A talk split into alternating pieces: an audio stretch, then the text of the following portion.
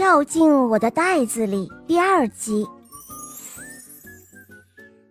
小弟弟弗兰西斯一觉醒来，他站起身，准备一瘸一拐的继续赶路。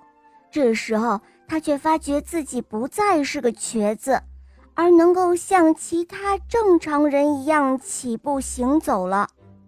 他看到旁边有一位瘦小的老婆婆坐在那儿，便问道：“呃，老婆婆，您在这附近遇到过一位医生吗？”“哦，医生，呃，你要找医生做什么呀？”“哦，是这样的。”我想当面向他道谢，在我睡着的时候，必定是有一位高明的医生经过了这里，然后把我的瘸腿治好了。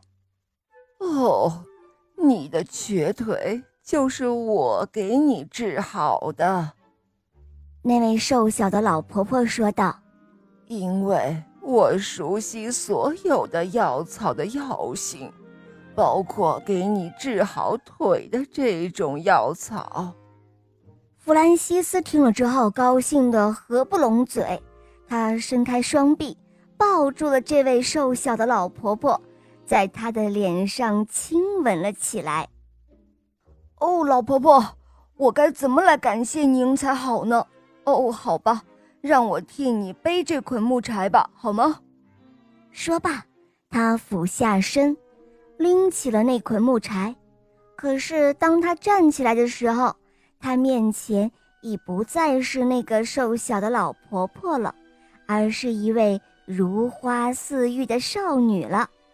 少女全身都带着闪闪发光的宝石，金色的长发披到了腰间，她穿着一身深蓝色的衣服，绣着金边。两颗心形的宝石留在他的靴子上，耀眼夺目。弗兰西斯惊得目瞪口呆，他跪在仙女的脚边。起来吧，仙女说：“我很清楚你是感恩的，我想帮助你，请你说出两个愿望，我会马上满足你。告诉你。”我是克雷诺湖仙界的仙后。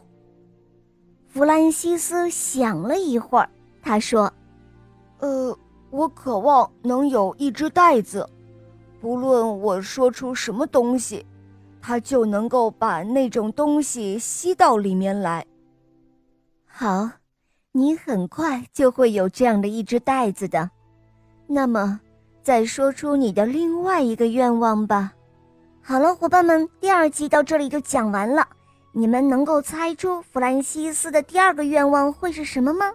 赶快在评论中留言告诉我哟。